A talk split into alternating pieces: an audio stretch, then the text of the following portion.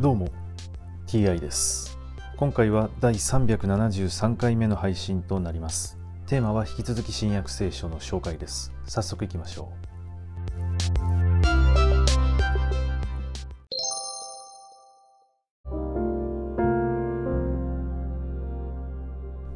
新約聖書第372回。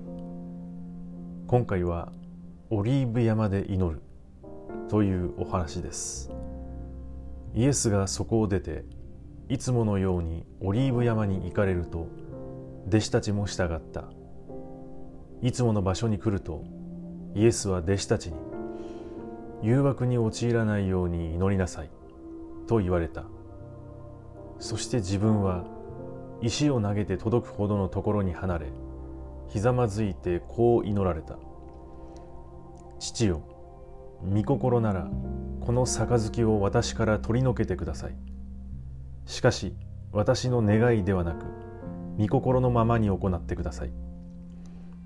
すると天使が天から現れてイエスを力づけた。イエスは苦しみもだえいよいよ切に祈られた。汗が血の滴るように地面に落ちた。イエスが祈り終わって立ち上がり弟子たちのところに戻ってご覧になると彼らは悲しみの果てに眠り込んでいた。イエスは言われた。なぜ眠っているのか。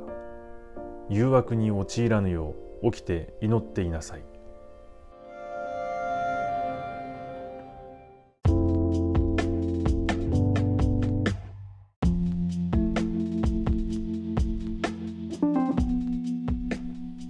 イエスが言った杯とは象徴的な意味での例えなのでしょうか？それとも物理的な杯が存在したのでしょうか？あとなぜイエスは祈っている時に苦しみもだえなければならなかったのでしょうか？はい今回はこれで以上です。また次回もどうぞよろしくお願いいたします。それでは。